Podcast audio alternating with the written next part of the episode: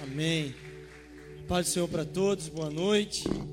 Para quem ainda não vi, vamos abrir a nossa Bíblia, Evangelho de Jesus, segundo escreveu Mateus, capítulo de número 25, a partir do versículo 14.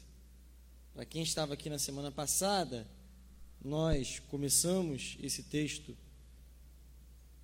com a parábola das dez virgens e hoje nós vamos a outra parábola aqui, Hoje a gente está sem o recurso da tela, então peço que você fique bem atento ao que o Senhor tem para nós. Mateus 25, 14 ao 30. Então acompanhe que é uma leitura longa, mas necessária. Vamos lá. Pois será como homem que, ausentando-se do país, chamou seus servos e lhes confiou os seus bens. A um deu cinco talentos, a outro deu dois a outro deu um, de acordo com a capacidade de cada um deles, e então partiu. O servo que tinha recebido cinco talentos saiu imediatamente a negociar com eles e ganhou outros cinco. Do mesmo modo, o que tinha recebido dois ganhou outros dois. Mas o servo que tinha recebido um talento, saindo, fez um buraco na terra e escondeu o dinheiro de seu senhor. Depois de muito tempo, o senhor daqueles servos voltou e fez um ajuste de contas com eles.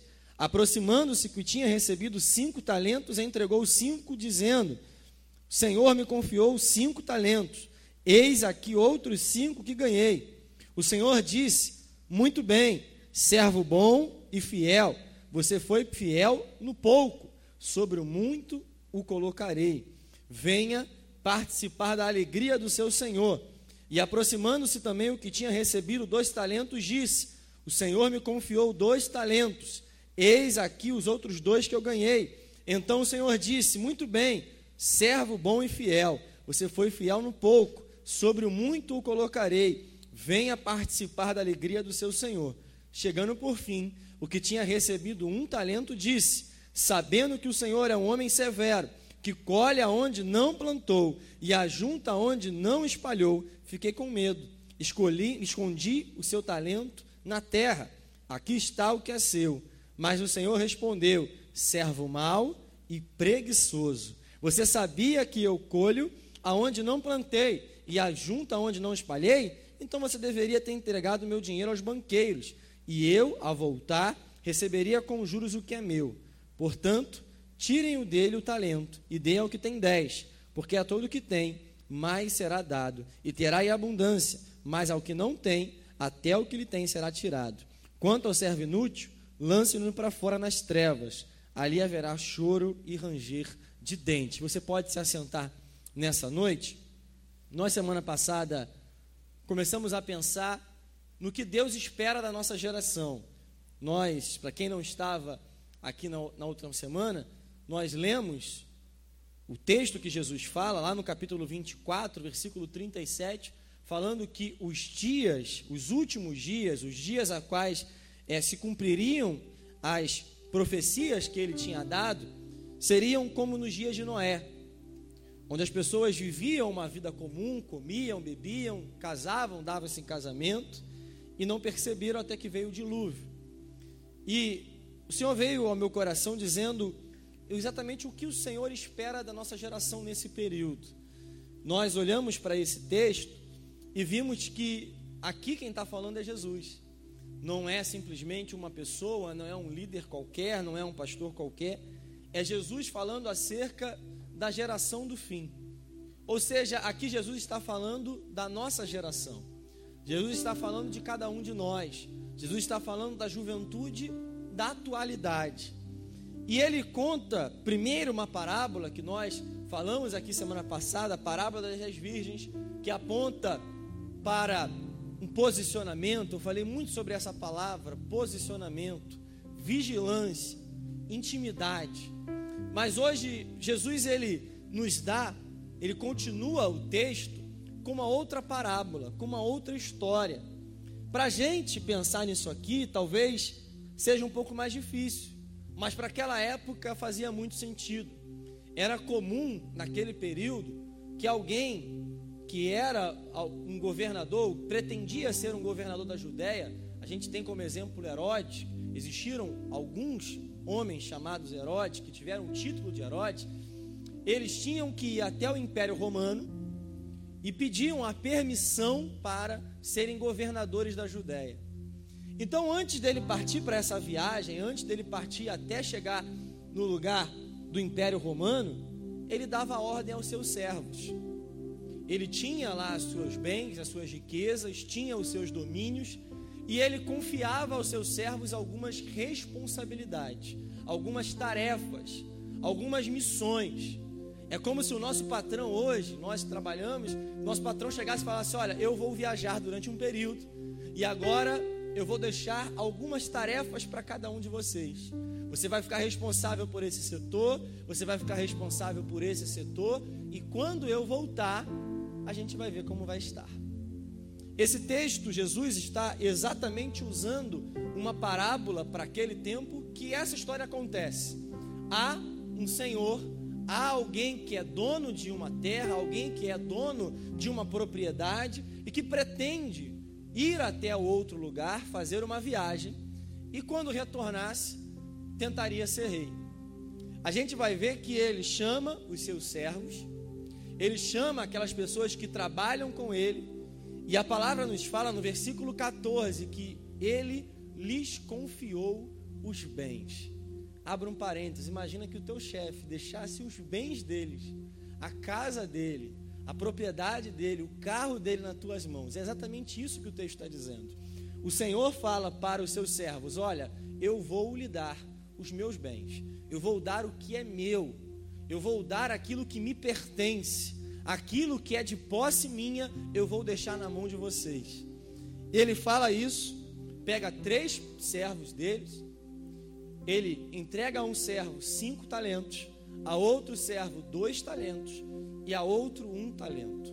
E eu acho incrível que esse texto ele nos fala, há detalhes aqui que são importantes, que ele fala de acordo com a capacidade de cada um.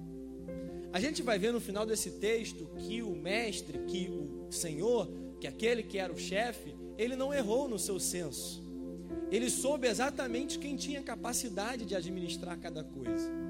O Senhor coloca coisas em nossas mãos, o Senhor coloca responsabilidade em nossas mãos, porque Ele acredita na nossa capacidade. Eu tenho ouvido pessoas, conversado com pessoas que às vezes não enxergam a capacidade que têm. Essa semana foi uma semana que eu conversei com algumas pessoas, eu conversando com alguns amigos, até de outras igrejas, falando sobre o tempo que a gente está vivendo.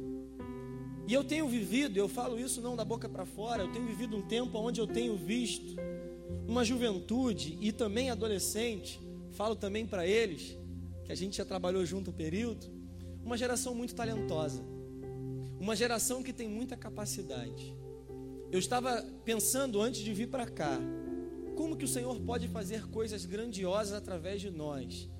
Porque na verdade nós vimos que há aqui e outros que não estão uma geração que tem muito talento, uma geração que tem muito potencial.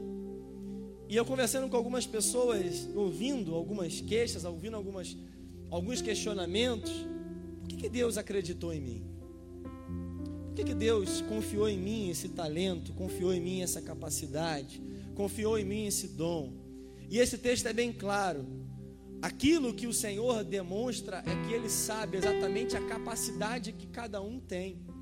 O Senhor sabe muito bem o que entrega para cada pessoa. O Senhor sabe muito bem o que entrega para cada jovem. E esse texto, essa história continua. E eu tenho que dizer, às vezes a gente, desde criança, eu já ouvi essa história diversas vezes, eu creio que vocês já ouviram, mas a Mayara brinca comigo, principalmente na escola dominical, que eu sempre vou lá na, no grego, vou no original, vou buscar o que está escrito lá anteriormente. Porque a gente olha para a palavra talento e naturalmente a gente já acha assim: talento, cantar, pregar, orar, evangelizar, falar do amor de Deus, trabalhar numa área. A gente já pensa nisso. Mas a verdade é que isso tem uma origem. A palavra talento não significa essas habilidades. No original, talento era uma medida de peso. Talento era uma quantidade de peso. Explico para você. Na, na época que esse texto foi escrito, na época do Novo Testamento, as pessoas iam na feira e elas não pediam um quilo de cebola, não pediam um quilo de banana, não pediam um quilo de alguma coisa, elas pediam uma quantidade de talento. Um talento referia-se em média, porque havia uma diferença entre os gregos e os romanos, de, mas a média é de 30 quilos de alguma coisa. Um talento, em média, referia-se a 30 quilos de uma coisa. Só para que você tenha ideia, quando se media talento em ouro e prata, aí se deu a origem do que nós conhecemos como dinheiro. O talento como moeda, como unidade monetária, vem daí. Um talento era um quilo de prata. Um quilo de prata ou um quilo de ouro. Só para que você tenha ideia, um talento referia-se a 6 mil denários. Para quem frequenta a escola dominical ou para quem já ouviu, um denário significa um dia de trabalho de um trabalhador comum naquela época. Imagina que todo dia nós fôssemos ao trabalho e todo dia, ao final da nossa rotina, nós recebêssemos um denário. Era o salário mínimo da época. Ou seja, uma pessoa, se trabalhasse 30 dias no mês, recebia 30 denários. Claro que nós vamos tirar o sábado que eles não trabalhavam, mas só para a gente conjecturar. Uma pessoa não receberia no trabalho comum mais do que 365 denários. E antes que você fique desesperado com a matemática, é só para que você entenda uma coisa aqui. Um talento significava 6 mil denários. Um talento significavam 6 mil dias de trabalho de um trabalhador comum. Significava que por 6 mil vezes alguém tinha que trabalhar para chegar até o talento. Aí eu fico pensando, e eu fiz, fiz fazer a conta ali rapidamente, só para que você tenha ideia, um talento simbolizava 16 anos de trabalho de alguém. Eram 16 anos de trabalho. O homem que trabalhou, o homem que ganhou cinco talentos, ele recebeu algo referente a 80 anos de trabalho. Aí você vai falar, Júnior, o que, que isso tem a ver? E o Senhor me incomodou a, a falar conosco nessa noite exatamente sobre isso, porque há uma chave aqui que eu preciso aprender. Aquilo que o Senhor entrega nas nossas mãos tem um valor inestimável. Aquilo que o Senhor confiou na tua mão tem um valor que nós não podemos mensurar. Irmãos, quando eu entendo que aquele homem que menosprezou, ele recebeu 16 anos de um trabalho e não deu valor. O que Deus tem entregado na nossa mão, o que Deus tem entregado em nossa geração para cada um de nós, porque eu vejo que o Senhor tem exatamente nos dado talentos a palavra talento, como nós conhecemos hoje, tem origem exatamente nessa história. Alguém hoje chama alguém como a Larissa que canta, pessoas que cantam, ou a Maiara que prega quarta-feira, domingo, conferência. As pessoas são pessoas talentosas hoje por causa dessa parábola. Porque um talento, uma capacidade é algo muito valioso. Eu tenho certeza que nós sabemos aquilo que o Senhor tem entregado em nossas mãos. E às vezes nós temos a tendência de achar que talento é alguém que prega, é alguém que canta, é alguém que toca, é alguém que lidera, é alguém que dirige alguma coisa.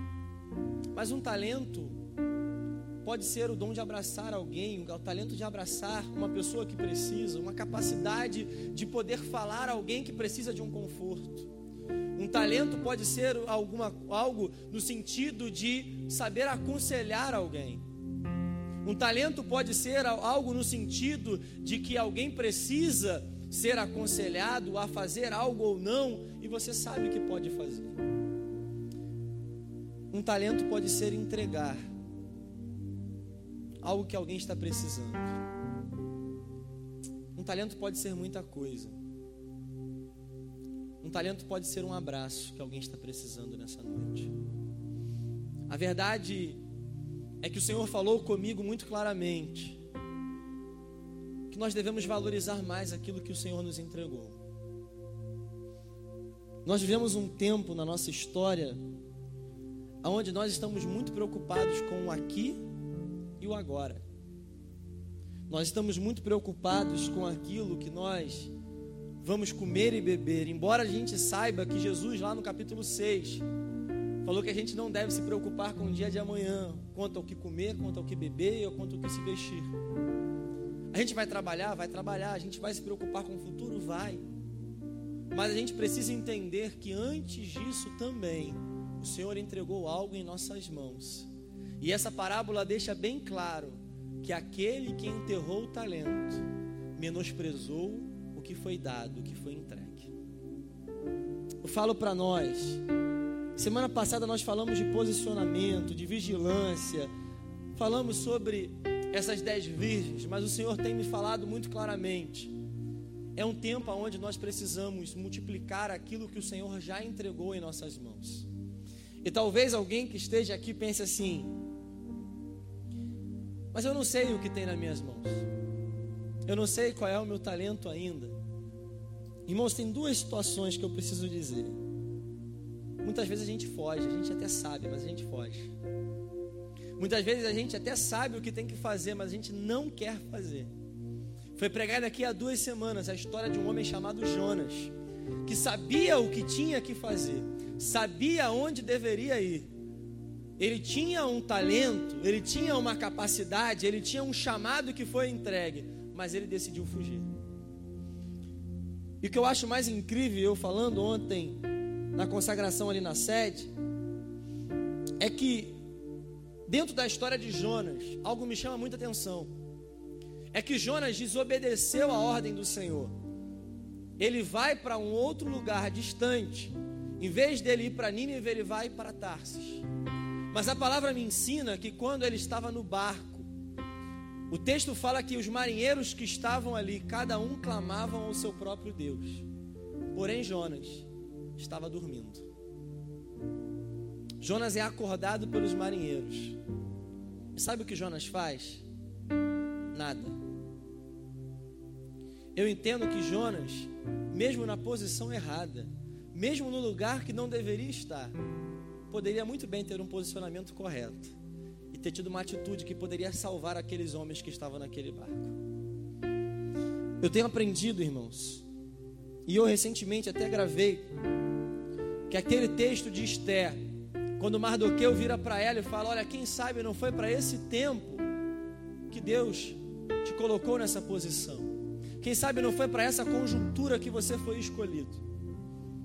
E aí Esther parece que acorda e pensa: não, peraí, eu estou nessa posição por um propósito. É exatamente isso que Deus tem falado com a nossa geração. Nós estamos vivendo esse tempo porque há um propósito. A nossa geração está vivendo nesse tempo porque há um propósito de Deus. A nós foi confiada a responsabilidade daquilo que o Senhor nos entregou. Eu aprendo aqui nesse texto que esses três homens recebem essa missão. E aí eu preciso entender com a cabeça desse tempo. Naquele período, dois Herodes, dois governadores, foram até o imperador romano para tentar a permissão de governar a Judéia. Um foi e voltou bem sucedido e governou. Outro foi, mas não conseguiu a permissão não voltou e não governou. Quando Jesus conta isso, eles entendem o que Jesus está dizendo. Entendem no sentido deles, entendem no tempo deles qual é a história que Jesus está contando. Mas Jesus fala que o reino dos céus será como homem que, ausentando-se do país, chamou seus servos, deu a missão e disse que iria voltar. Eu preciso entender que aqui Jesus está apontando para Ele mesmo, dizendo: Eu sou o Senhor, que vou ficar durante um período afastado, ausente desse país, desse local, fisicamente, mas eu vou entregar aquilo que eu possuo, aquilo que eu tenho, a riqueza que eu tenho nas mãos dos meus servos. Eu lembro que João, capítulo 14, um texto que eu gosto muito. Jesus fala porque nós, porque vocês farão obras semelhantes a essas e farão obras até maiores do que essas. Ou seja, Jesus que curou, Jesus que pregou, Jesus que transformou a vida de pessoas, Jesus que fez milagres que nós contamos até os dias de hoje, disse que nós teríamos a capacidade de fazer obras semelhantes ou até maiores. Há talentos nas nossas mãos, há capacidades que foram nos dadas, há responsabilidades que foram entregues nas nossas mãos. E a pergunta que eu faço para nós nessa noite: o que nós temos feito com aquilo que o Senhor tem nos entregue? De que forma nós estamos tratando aquilo que o Senhor deu nas nossas mãos? Será que nós temos realmente investido, assim como esse homem que tinha cinco talentos? Será que nós temos realmente nos preocupado? Ou a gente se preocupa somente com a nossa própria vida? É importante nós entendermos que um recebeu cinco talentos, e o versículo 16 na minha versão fala que ele saiu imediatamente. Isso me chamou muita atenção. O homem que recebeu cinco talentos, ele saiu imediatamente. Esse homem me ensina que ele não poderia perder tempo. Esse homem me ensina que ele tem pressa. Esse homem me ensina que ele tem disposição em negociar aquilo que foi confiado em suas mãos. A pergunta que eu faço é: Será que nós também temos esse coração? Será que nós também temos essa disposição? A pergunta que ficou na minha cabeça é: qual a prioridade que nós estamos dando? Qual o tempo que nós estamos dando? Nós vivemos um tempo onde temos nos preocupado muito com muitas coisas. Eu tenho ouvido de muitos jovens, de muitas pessoas, de muitos amigos, que nós, infelizmente, estamos acostumados a, a ser a geração do não tenho tempo. Eu não tenho tempo. Está lendo a Bíblia? Não tenho tempo. Está orando? Não tenho tempo. Está fazendo algo para. Não tenho tempo. A minha vida é muito corrida. Preciso entender, irmãos, que essa estratégia não é antiga.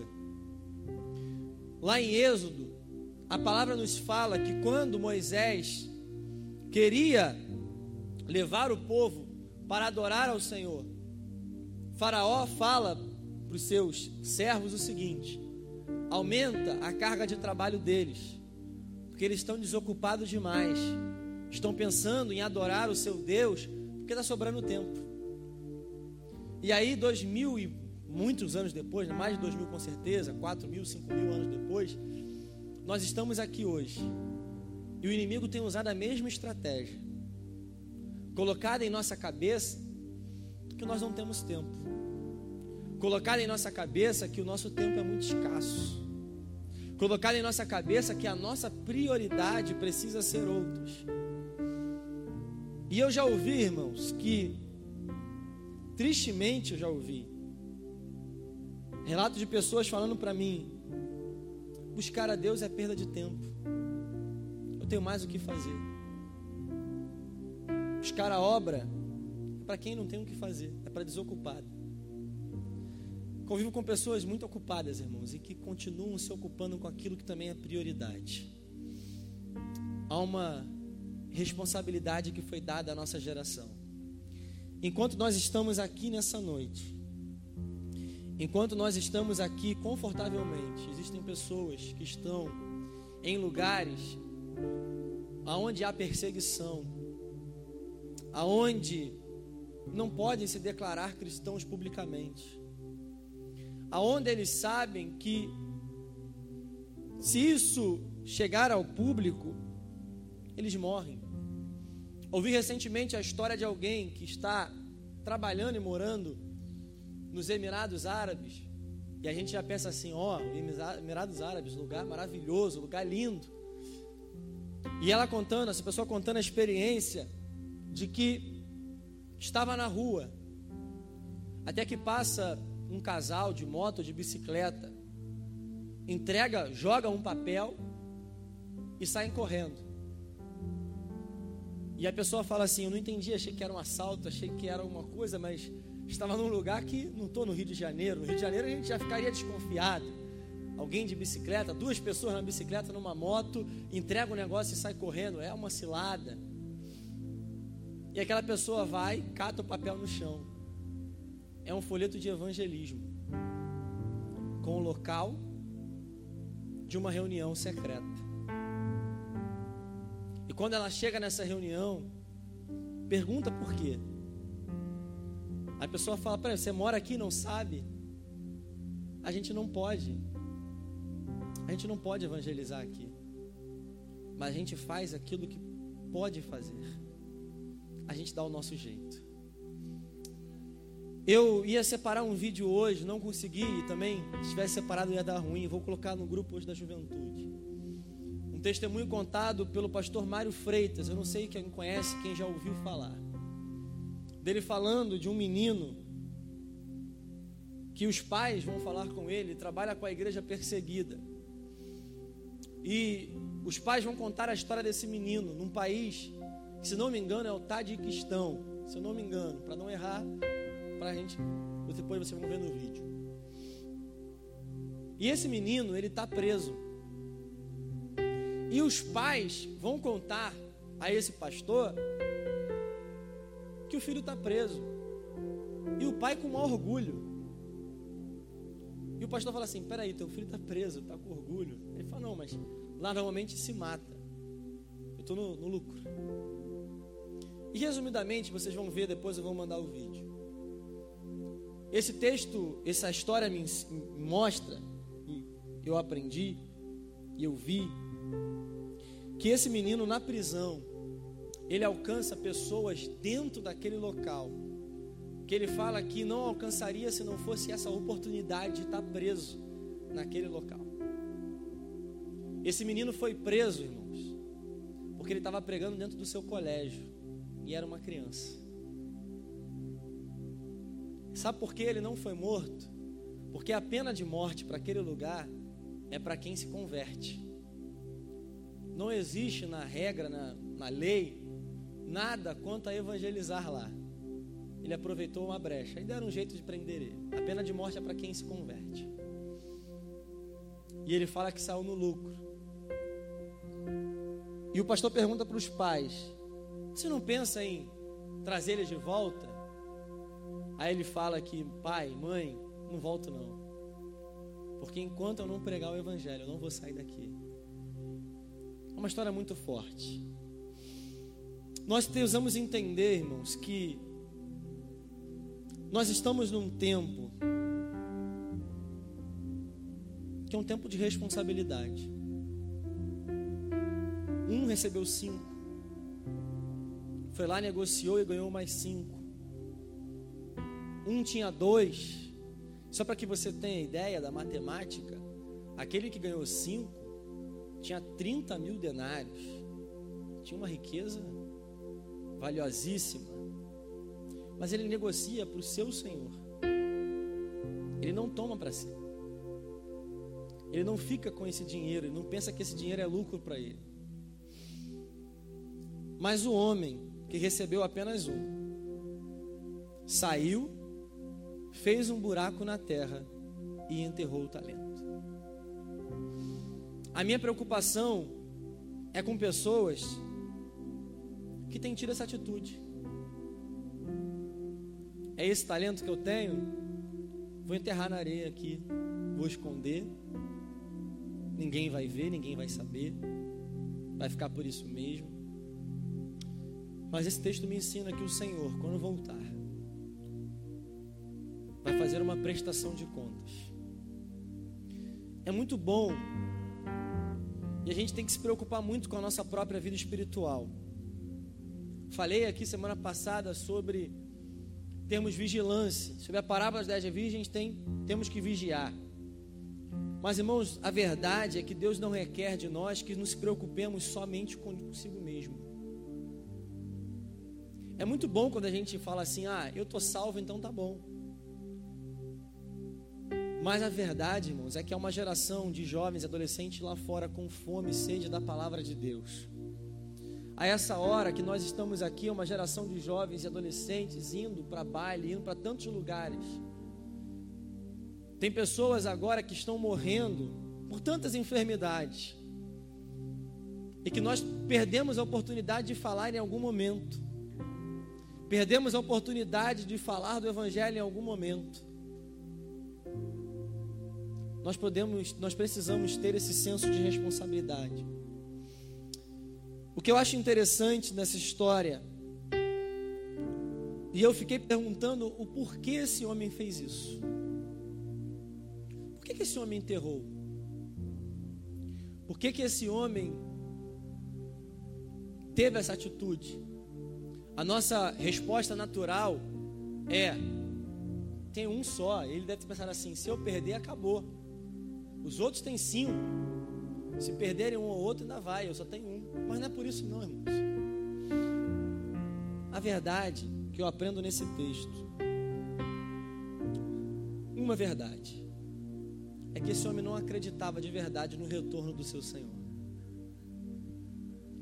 Porque ele pensou: se eu enterrar e o Senhor voltar, está aqui. Mas se o Senhor não voltar, eu tenho 16 anos de trabalho garantido Será que ele volta? Será que ele não volta? Eu tenho refletido, irmãos. Será que verdadeiramente a gente tem acreditado na volta de Jesus?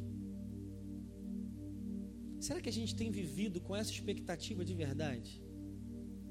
Ou será que a gente está tão acostumado com as coisas daqui que a gente está esquecendo que há uma promessa sobre uma vida eterna que nós temos para viver?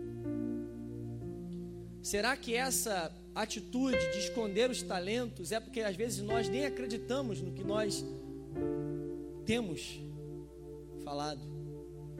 Já falei aqui que quando Jesus pergunta para os discípulos quem eles dizem que eu sou, já falei, mas eu acredito que três possibilidades. Eu acredito que nós não estamos falando de Jesus o suficiente. Ou então nós não estamos exalando Jesus o suficiente. As pessoas não estão enxergando Jesus o suficiente em nós.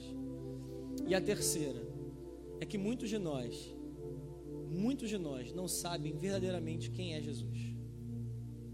Muitos de nós estamos desacreditando na promessa. E aí a gente vai e enterra o talento enterra aquilo que o Senhor nos deu, porque a gente não sabe o que vai acontecer. E quando o Senhor volta, porque Ele volta, para fazer o ajuste de contas, algumas coisas são bem interessantes. A primeira é que quando Ele fala com aqueles que multiplicaram com os cinco, os dois talentos, Ele fala o seguinte: o Senhor me confiou cinco talentos, eis aqui outros que ganhei. O Senhor disse: Muito bom, servo bom e fiel. Servo bom e fiel. Aqui há uma chave que eu preciso aprender. O servo não é elogiado pela sua produção. O Senhor não fala servo bom e produtivo, servo bom e competente servo bom e bom investidor. Não é isso que ele fala. Servo bom e fiel. A nossa produção, a nossa produtividade é resultado da nossa fidelidade. Aquilo que nós entregamos é resultado da nossa fidelidade ao Senhor. Se somos fiéis ao Senhor, nós sabemos que precisamos multiplicar os dons e os talentos. Se nós temos fidelidade ao Senhor, nós sabemos que precisamos servir mais e mais. Outra coisa interessante, e a parábola das minas, lá no capítulo 19 de Lucas também fala, é que quando o Senhor volta, aqueles que ganharam mais, o Senhor fala assim: sobre o muito colocarei. Na parábola das minas, ele entrega outras minas, na verdade, entrega cidades, entrega responsabilidade sobre cidades. Porque, irmãos, a verdade é que aqueles que vão bem nessa produção, podemos dizer assim, o Senhor entrega mais responsabilidade. O Senhor entrega mais tarefas. Porque o Senhor ama ver o seu povo produzindo. Ama ver o seu povo trabalhando em prol da sua obra, do seu reino. Mas quando chega a hora, quando chega a hora daquele que não multiplicou,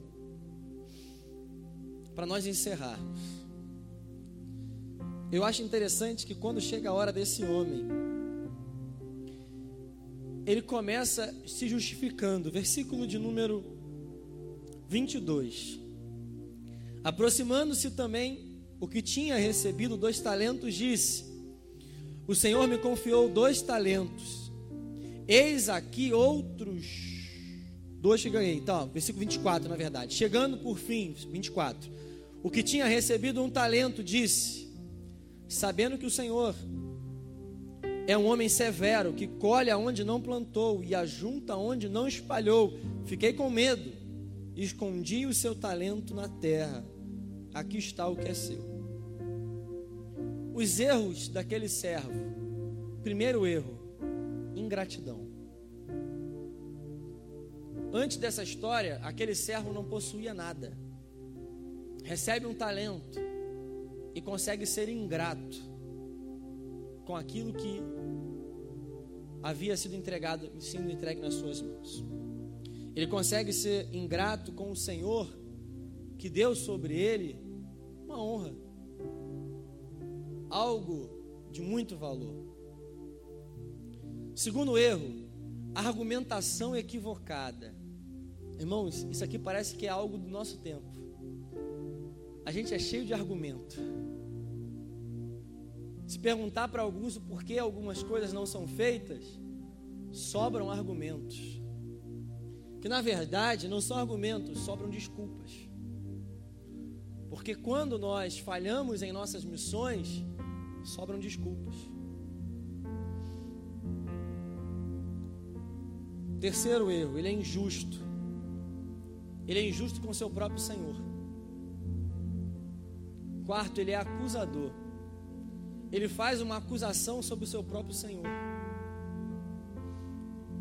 Quinto, ele é uma pessoa que se auto-justifica. A gente tem vivido muito isso. A gente tem uma tendência de se justificar, mas uma facilidade de apontar o erro dos outros. Esse homem, ele já começa se auto-justificando. Ele começa já dizendo: Olha, eu não consegui mas a culpa não é minha, a culpa é sua. A culpa é do Senhor que, me, que eu sei que é severo. A culpa não é minha, eu não tenho culpa no que eu estou fazendo. Outro erro, ele é medroso. E por fim, irmãos, ele tem uma visão equivocada. A falta de fidelidade é resultado de uma visão equivocada sobre o seu Senhor. Tem muitas pessoas que não têm sido fiéis naquilo que têm entregado, naquilo que tem sido, porque a sua visão está distorcida, a sua visão não está completa, a sua visão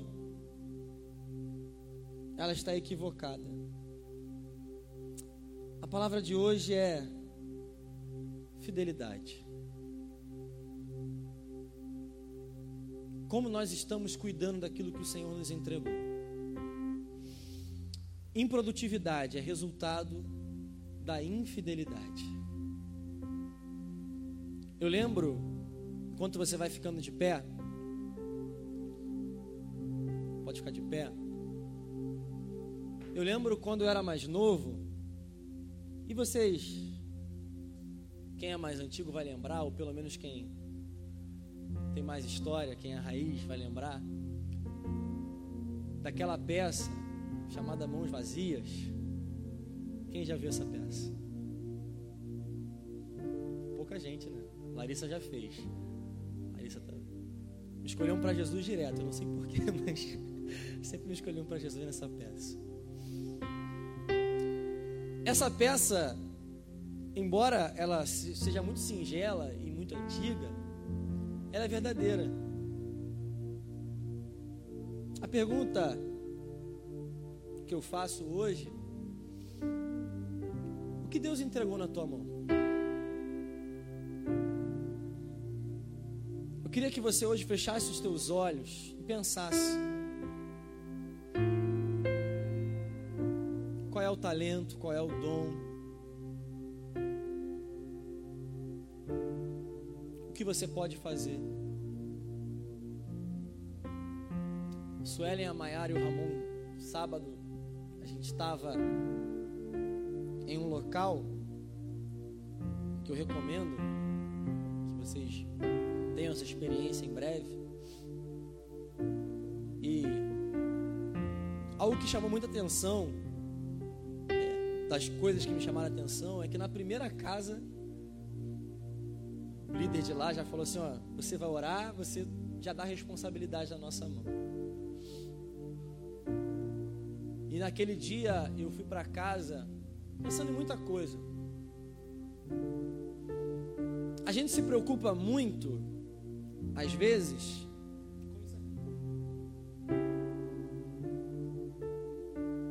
gente se preocupa muito, às vezes, com aquilo que é visto por quem está do nosso lado. A gente se preocupa muito com aquilo que pode ser aplicado aqui em cima, que também é um talento. Mas a pergunta que eu faço nessa noite é como você tem cuidado do teu talento no teu trabalho,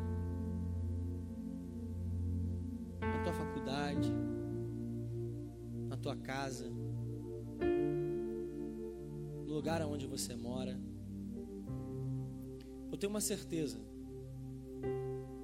e esse texto me ensina algo valioso é que Jesus é o Senhor da parábola. E ele sabia que aquele homem não ia cuidar do talento. Ele sabia que aquele homem ia negligenciar o talento. Ele sabia que aquele homem ia ter medo de negociar o talento. Mas pensa comigo, mesmo assim, aquele homem recebeu a oportunidade de ter um talento nas suas mãos. Eu quero dizer que ninguém aqui, por mais inferior que se sinta, que se enxergue, ninguém no reino deixa de ter talentos na sua mão. Há uma responsabilidade sobre essa geração. 2021 é um ano de responsabilidade. O Senhor tem me incomodado muito. E eu tenho conversado com algumas pessoas que têm tido ideias muito boas e a gente vai colocar em prática. E as pessoas já sabem disso. Importa quem está aqui ou quem está aí, o que importa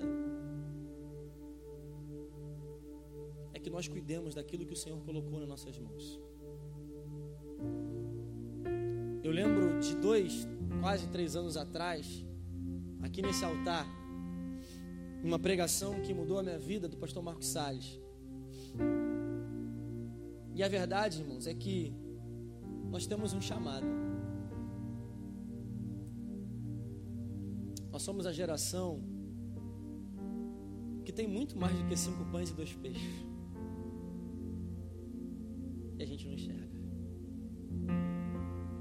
Eu sei que todo mundo quer estudar, quer trabalhar, quer viver, quer casar. Todo mundo quer isso tudo. Amém, é benção.